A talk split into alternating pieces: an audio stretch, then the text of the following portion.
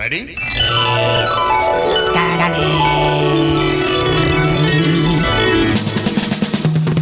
One, two, three, four. Escáner New. ¿Cómo se llama esta plaza? No, ¿cómo se llama la plaza?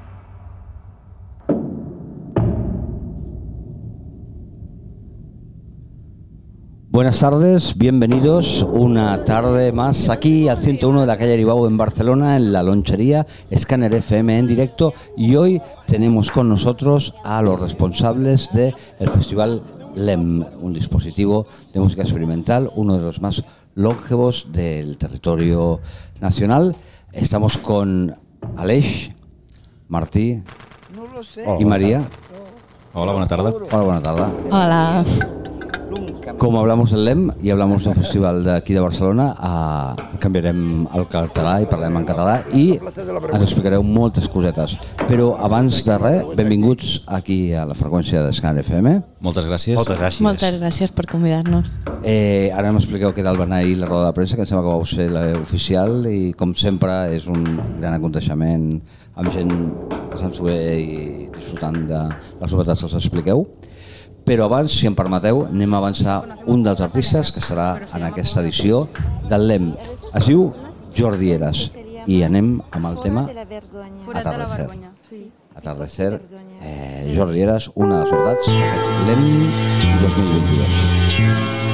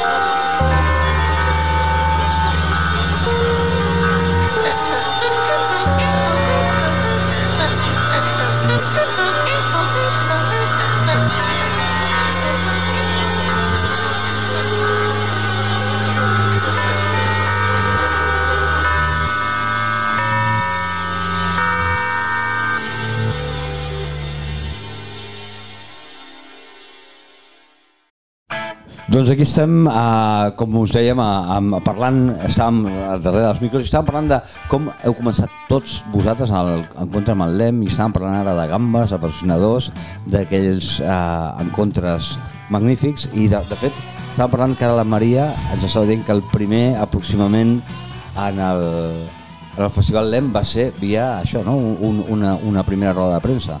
Sí, bueno, el, aquest va ser el meu primer LEM. A, a GTS ja havia col·laborat en encontres en l'Espai Tens i així, però sí, en la meva primera acció oficial a, a Gràcia de Territori Sonor i al Festival LEM va ser fer uns musclos al vapor després d'una roda de premsa. Increïble. Són coses que no s'obliden, són aquelles coses No, que dius... I és molt divertit i la veritat és que trobem a faltar també tenir espais com, com el Texas, que és on, on fèiem aquesta roda de premsa i com que teníem el local just enganxat al costat, doncs llavors fèiem aquest pica-pica amb, amb tots els artistes i totes les persones que haguessin vingut. Bueno, el, que estem ja veient o sentint és que és un festival proper i m'agradaria preguntar-vos als tres, eh, responeu qui vulgueu, a què és, què és el LEM? Qui Ah, respon? Bueno, jo, jo començaria amb la, la frase que és Un la mateixa festival de és un música festival normal. és un festival de música normal perquè el que no és normal és que tothom escolti la mateixa música que és una cosa que deia sempre el Víctor Nubla És, és, exacte. I, i, i, i bueno, ja no, no, no, ficarem, no compararem ciutats i països i tal, però vull dir, justament aquí a Barcelona hi ha escenes com molt homogènies, no? Vull dir, aquí...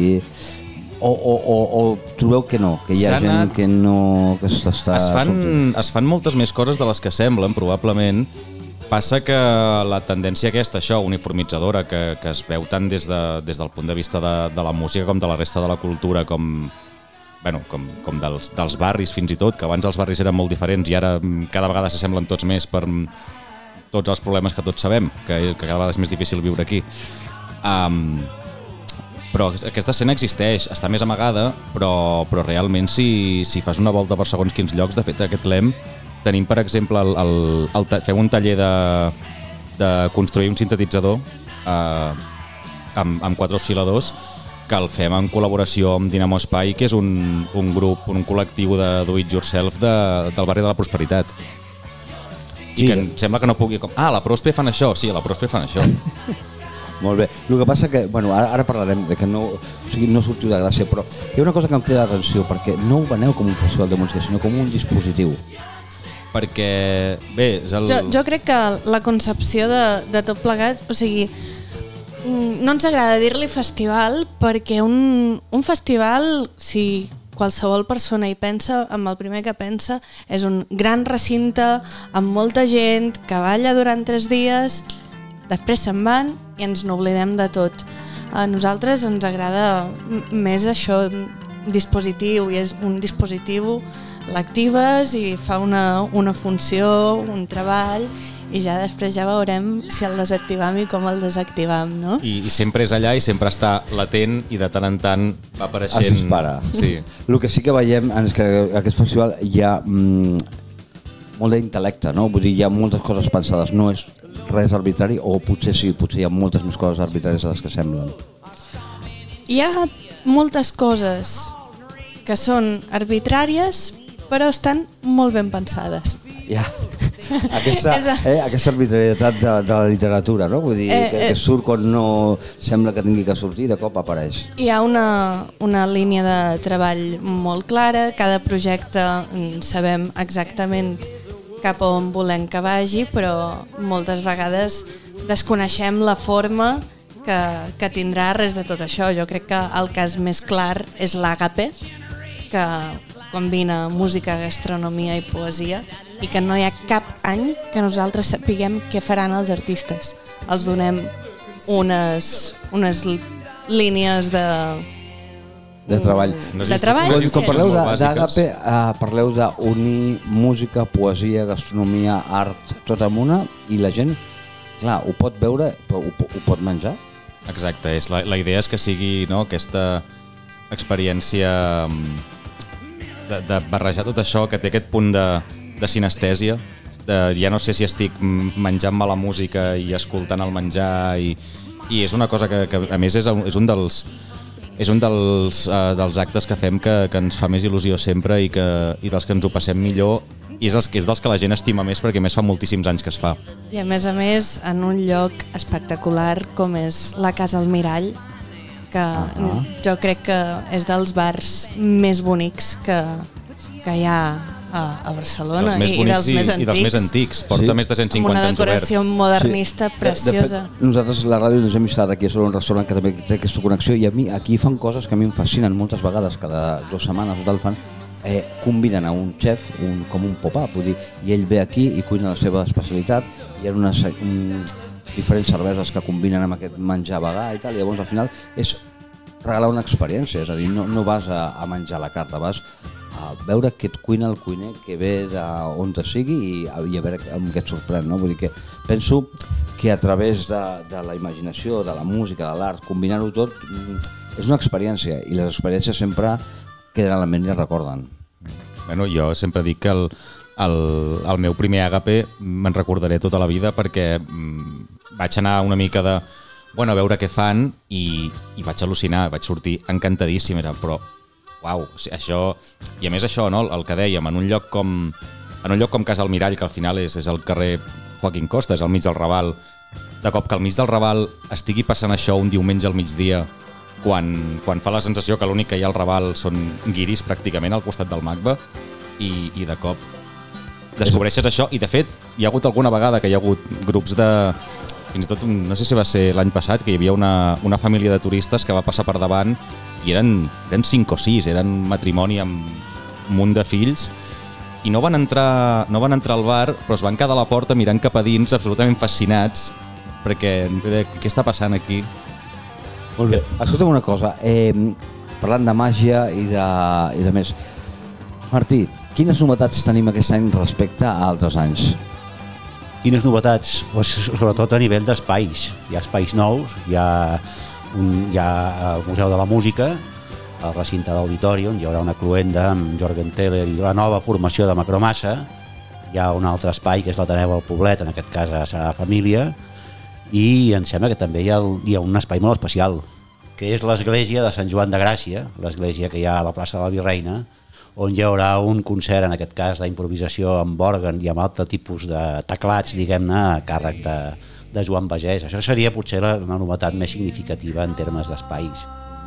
Eh, Està molt bé parlar de la Iglesia de Sant Joan, tothom la coneix suposo com la Iglesia de la Virreina, sí, no? sí, Però vull sí. dir, de, de fet descobreixes que és la Iglesia de Sant Joan, que no està Jo, malament. jo no ho sabia, jo tota la vida havia pensat que era això, l'església de la Virreina i, i s'ha acabat i no, resulta que té nom i es veu que ahir vam descobrir que la plaça també es deia de Sant Joan i no Sí. només això, sinó que havia estat l'indret on va fer la primera comunió Víctor Nublo i Juan Crec a l'any 64 hombre, des d'aquí un record al, al, al Víctor, eh, bueno, un, el fundador no? de, de tot aquest... Mhm. de tota...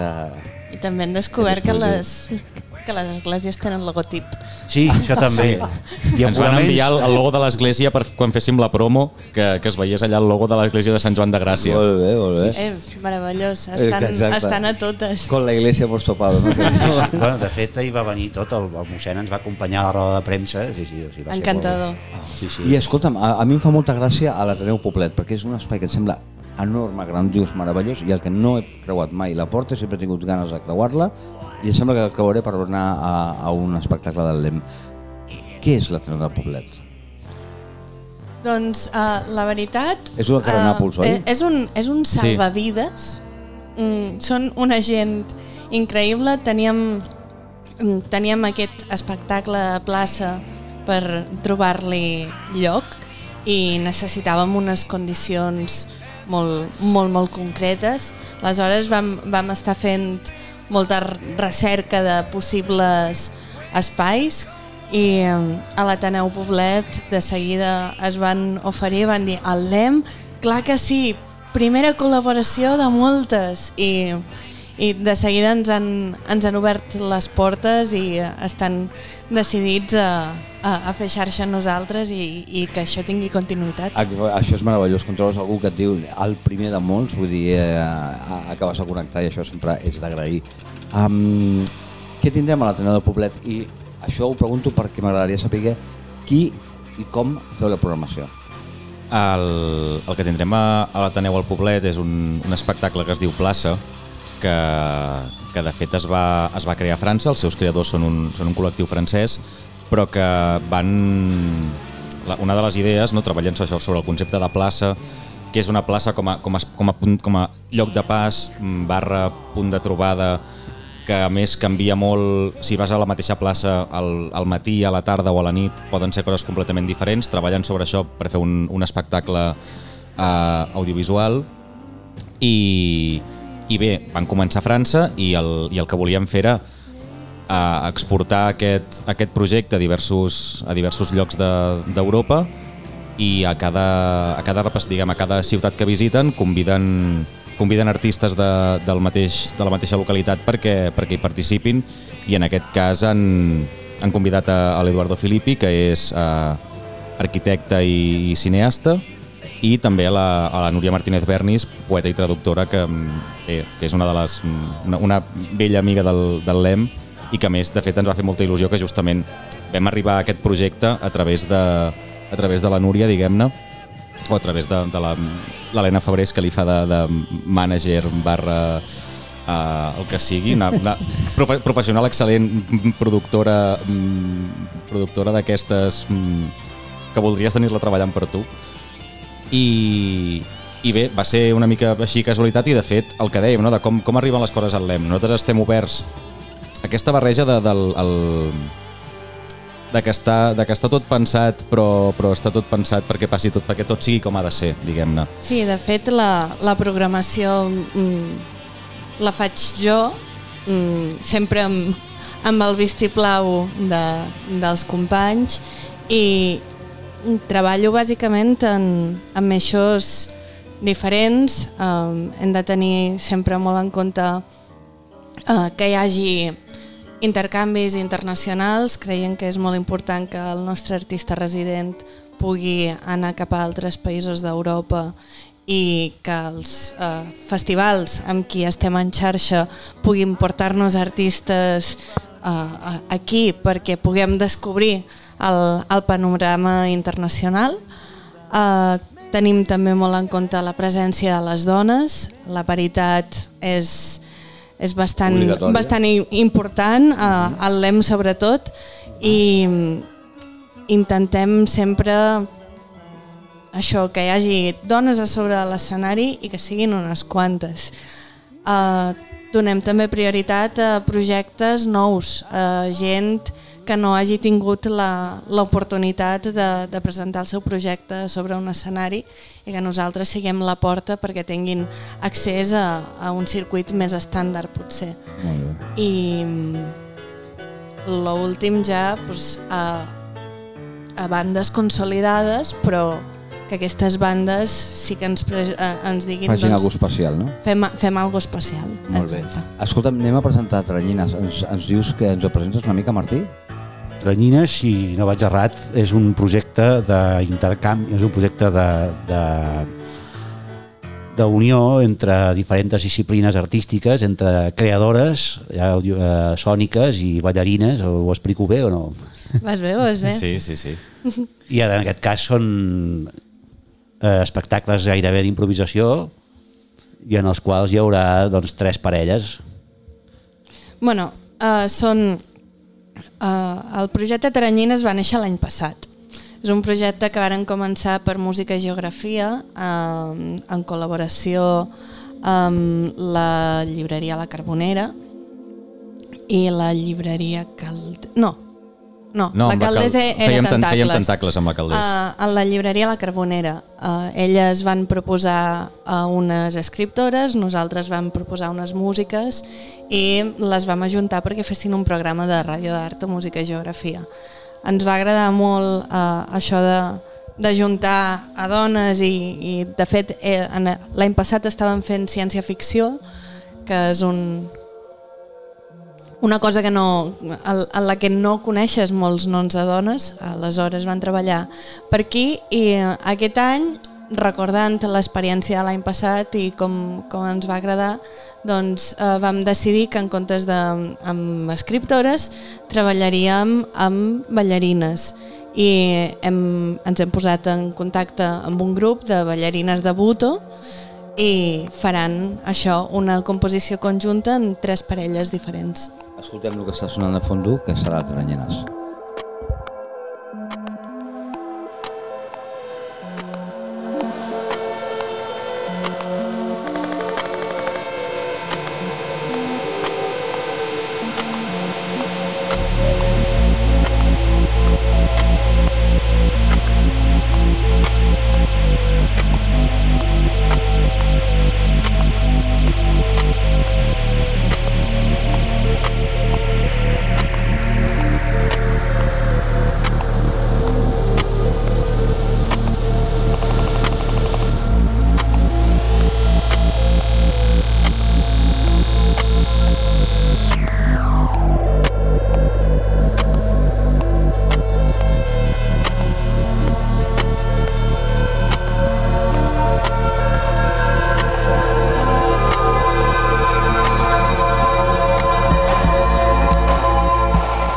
Martí, Aleix, Maria, els mm, programadors de, del LEM, el- els que ho porten això endavant, a, a, homes i dones arriscats i arriscades, perquè s'ha de tenir molta força per tirar un festival d'aquestes maneres endavant. M'agradaria saber què té o què li trobeu vosaltres que té d'únic aquest festival respecte a la resta de coses que passen a Barcelona. Mira, jo tinc una cosa a dir sobre això. Abans s'ha parlat d'escenes, eh, jo crec que, i d'escena, jo crec que el LEM és un festival, a diferència, ara hi ha uns quants festivals que els poden catalogar de músiques experimentals o d'aquest tipus de d'aquest eh, ninxo, per dir-ho d'alguna manera. Però en el cas del LEM és un festival d'escenes i d'escena i d'escenes. És un festival que juga amb la transversalitat i jo penso que no ho tenen els altres festivals es podrien titllar també de, de música experimental i és un festival que apela una mica, no només apela a la curiositat, que aquesta és la gràcia, tu no tens ni idea del que vas a veure, mira't el programa, i segur que trobes alguna cosa que t'agrada, sinó que jo que també aquí fem una mica de tot i jo que molt sovint estic a la taquilla una cosa que sí que puc dir sí, sí, vull dir, fem aquí, que Sí. això és un festival petit i aquí tots ens arremanguem no? Això és el que... I, i això això- passa així, aquí hi ha molts altres tipus de música Teniu voluntaris? Perdó, eh? Sí, sí, sí. tenim voluntaris. i doncs, eh, hi ha molts públics diferents que es poden sentir atrets, això no passa en altres festivals, jo vinc de l'àmbit del, del, del jazz i de tal, doncs jo em trobo gent del, del meu món, diguem-ne, que venen a veure coses que potser estan en una posició extrema dintre del que seria l'àmbit del jazz i d'aquest tipus de músiques, però que s'hi poden sentir atrets. Però té, té Gent connexions. del punk també, Clar. gent del rock, gent de I, i l'electrònica. l'electrònica, perquè jo crec que si, si, si té algun punt de connexió el LEM podria ser els festivals com Sonar i, i com, i, i com el altres. jazz, no? Però Sonar, però també podries dir, jo que sé, jo penso també en el Festival de Jazz de Vic, que també Clar. és d'aquí cap al Fri. De fet, de fet, Martí recorda aquell, el, el concert de clausura de l'any passat on, Bueno, va ser una on, on, on, on realment teníem dos concerts i el primer eh, al públic hi havia una part que era el nostre públic de sempre però hi havia una, tota una, una altra part del públic que estava dividida pràcticament entre amants del jazz i, i heavies fans del metall extrem. Això no passa a cap altre perquè la, perquè la pregunta que, vi- que, que a més la vam, fer, la vam fer en públic era vosaltres això que acabeu de sentir, què creieu que és? És free jazz o és black metal en acústic? I, de fet, mm, vam fer la pregunta al públic perquè a l'oficina ens barallàvem. Va, Ens I el barallàvem. resultat, el Jo- resultat va ser... Uh, bueno, el, el va el, quedar una mica al 60-40. el, el Martí deia que era jazz i jo deia, no, no, escolta tu, la, si, si mires la- la- l'estru- Bueno, l'estructura era- de les cançons és black metal, però és black metal tocat amb contrabaix, flauta travessera i cantants. Bueno, és, és, per- és perfecte, o sigui, que a sobre eh, de disfrutar de la música et faci pensar, recapacitar I i, ajunta, i reflexionar. ajunta gent, que és això el que deia el Martí, hi ha, festivals de, hi ha, hi ha molts festivals de música experimental que tu pots fer un festival de, de free jazz o un festival de, de noise o d'industrial o d'ambient o, de, o del que sigui i en canvi nosaltres el que fem és agafar una mica mm, una mica de tot i, i aleshores és quan trobes mm, fas aquestes trobades de persones que, que no es trobarien a cap altre festival. Molt bé. Escolta'm, eh, Maria, aquesta va per tu. Que, per què a Gràcia? Per què a Gràcia? Bueno, jo crec que una de les coses més clares és perquè Víctor Nubla va viure tota la vida a Gràcia i que si ella muntava un festival se'l muntava a casa, no? Evidentment. no, no, No hay té nada més. más que decir, no? No, no, no. De fet, jo crec que sobretot en els últims temps molt poca gent recordarà veure Víctor Nubla fora de Gràcia a no ser que hagués de tocar ell un bolo o tingués una conferència, una xerrada, una presentació d'un llibre. Víctor Nubla no sortia de Gràcia. No. Jo- jo- De fet, eh, moltes vegades els concerts del LEM que fèiem fora de Gràcia no, No es molestava ni en venir.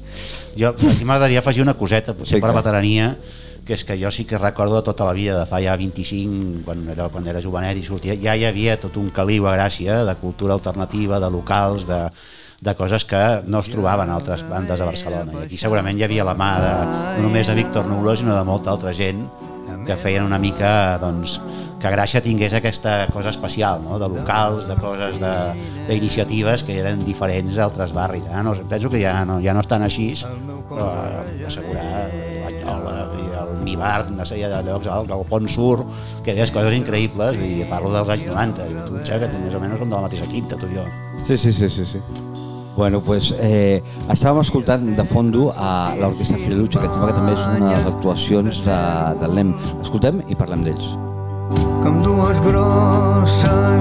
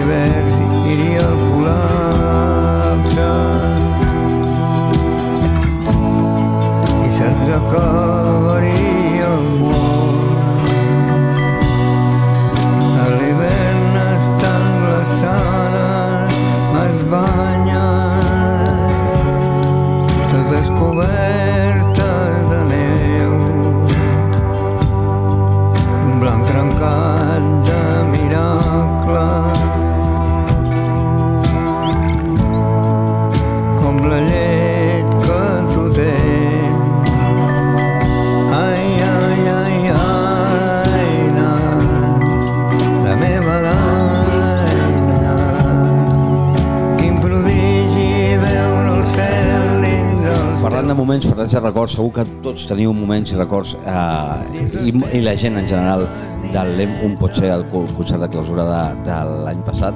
Eh, però ara que esteu escoltant l'Orquestra Fireluche, eh, expliqueu-me qui són l'Orquestra Fireluche i, i per què la importància de tenir-los aquest any. Bé, la, la Fireluche és un, és un col·lectiu que fa, fa més de 20 anys que, que toca, són de, de la Cellera de Ter, i és, a part de per la seva qualitat intrínseca, diguem-ne, va- van venir el, 2017. van venir el, 2000, El van venir el 2017, que jo encara no hi era, però em van explicar que, va ser, que van estar anys intentant aconseguir que, que els hi quadressin les dates i tot perquè la Fireluche pogués anar, pogués anar al LEM. Van venir amb el, amb el Pau Riba justament perquè acabaven de fer Ataraxi, el seu disc anterior que l'havien fet amb, amb el Pau. I, I bé, de fet, aquest, bueno, això sap millor la Maria, però el, la programació d'aquest any també va ser un... Bueno, hem de presentar el disco Barcelona. Eh, Sí, va, vaig parlar amb el, amb el Domènec, que va ser qui em va escriure, i Maria, és que volem presentar això al LEM. I va ser en plan de, bueno, jo diria sí, parlem-ne, i, i a veure si, si ens avenim, ens avindrem. D'acord, ens avindrem. I en, en res, en un moment, ho, ho, teníem, ho teníem tot enllestit i bàsicament jo crec que amb, amb ells i amb nosaltres ens va passar el mateix. Jo, clar, quan vaig veure el mail del Domènec mm, mm, em vaig transportar al, al 2017 que era el meu primer lem, me'n recordo d'estar asseguda darrere de tot de la sala noble del convent de Sant Agustí plorant. Uau. I aleshores vaig dir, clar que sí, i, i, i té tot el sentit. I ells em deien, és que el LEM és un dels concerts que, que recordem amb, amb més carinyo de Més tots carinyo. els que hem fet. I van Bueno. dir, d'acord, doncs des del carinyo ho, ho fem tot sense pensar-ho ni un moment. Sí, és la confiança, és fer les, les coses amb, amb, amb carinyo, amb amor i és com, com millor surten, vull dir que uh, no pot ser d'una altra manera. Abans d'escoltar a Macromassa, eh, Jorge Entelier o Serram, uh, m'agradaria preguntar-vos als tres, contestem el qui vulgui, eh, quin és la, la major satisfacció a l'hora de fer un festival com el LEM? Quin és el moment que diu, per això val la pena? Quan s'acaba el concert i la gent ve i et diu el que li ha semblat, sigui bo o sigui dolent, perquè a més a més al nostre festival la gent té unes opinions com molt fortes i no tenen cap tipus de problema en dir-te això m'ha semblat una merda i et diré però per què? O, o de dir-te això m'ha semblat meravellós i jo crec que eh, el, el format de dispositiu mm, l'EM i no gran festival que tenim nosaltres ens permet fer això i tenir contacte directe amb el públic i, i poder comentar la jugada jo crec que aquella cosa de, de, que va ser l'any passat, això de buah, això que heu programat era era tan fosc i era tan xungo que he estat a punt de tenir un atac d'ansietat al mig, al mig del concert perquè m'estava com... M o sigui, que causa aquestes coses. És molt divertit quan també que surti algú i et digui Buah, quin concert més guai, no sé què, felicitats, m'ho he passat superbé i després el següent et diu a mi aquest no, no, eh? Nada, nada. I es, però està molt bé que venen, venen i t'ho diuen perquè al final eh, sí que podem dir que reunim a bastanta gent, però, però té aquest punt de, de familiaritat que la gent se t'acosta i De- et diu que els hi sembla dels veïns, no? perquè estàs allà i perquè, i perquè pot ser la directora artística o els responsables de comunicació i premsa o el que sigui, però estem allà pencant al mig i per tant et poden parar pel mig de, de la sortida del local i dir-te escolta, això que heu fet? Eh? Bueno, és agrair, no? Sí. Sí, sí. Martí, a tu que et veig aquí una mica callat aquí enmig, eh, a tu et faré aquesta pregunta que també eh, me la A, veure, què em preguntaràs? Quina és la, o sigui, igual que la major satisfacció al fer el festival, quina és la major, la, la por més gran que un té o que teniu a l'hora de fer un festival? Bueno, jo diria que, jo parlo per mi, jo diria que, que, no, que no acabi de funcionar, o sigui, que, no, que, potser, que punxem, per entendre'ns, o sigui, que no acabem de... En quant a públic, en, En quant a quant artista, en quant a selecció, en quant a públic, això...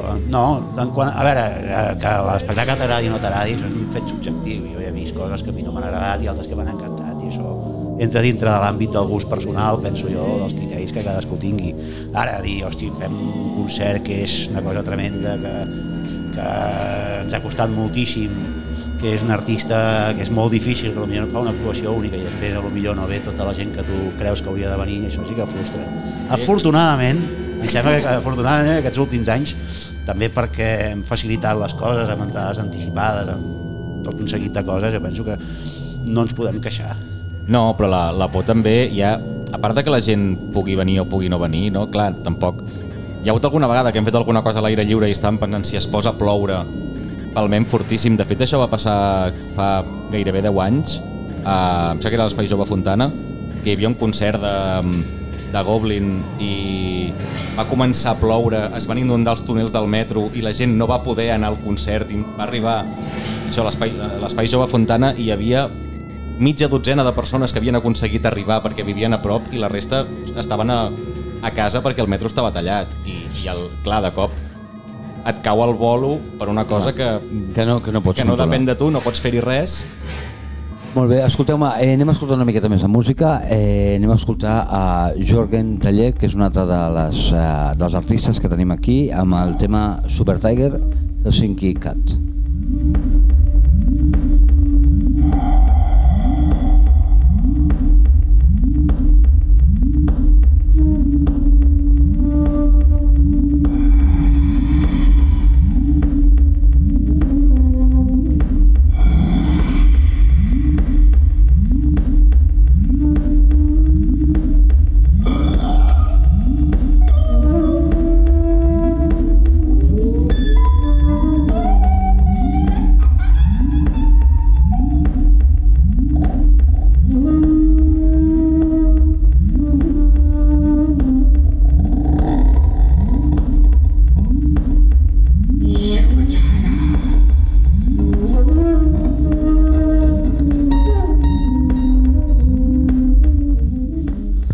Doncs eh, estem aquí amb, compartint temps amb el Martí, amb l'Aleix, amb la Maria i ben contents que hàgiu vingut i compartir micro amb vosaltres i és sempre interessant parlar amb vosaltres. I ara eh, el que fem normalment ve un convidat és un, no és un fotomaton però és quasi un radiomaton, és ju- una mica jugar a la resposta automàtica, ja sigui del festival o de vosaltres mateixos. Us demanaré una cosa i la teniu que respondre pim pam pum. No serà difícil perquè perquè sou, sou tres grans, vull dir que no... Jo sóc lent, eh, de resposta.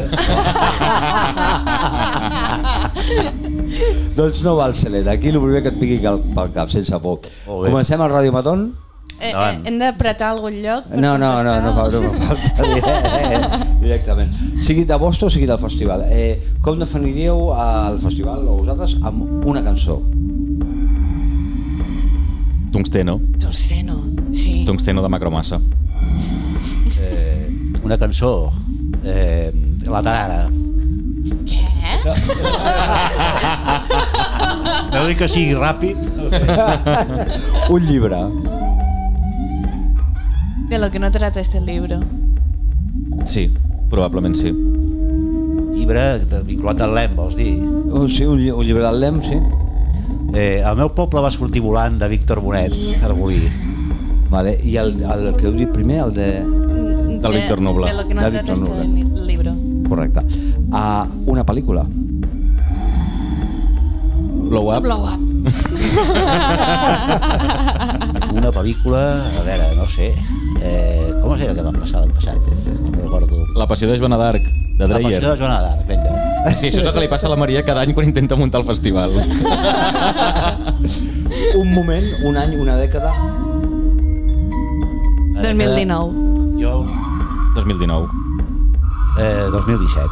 Però no té per excel·lent, pot ser l'1 d'octubre, pot ser, a, pot ser a les Torres Gemeles o pot ser... Doncs pues mira, jo anys 90, Gràcia. Val? Anys 90, Gràcia. que és Molt bé.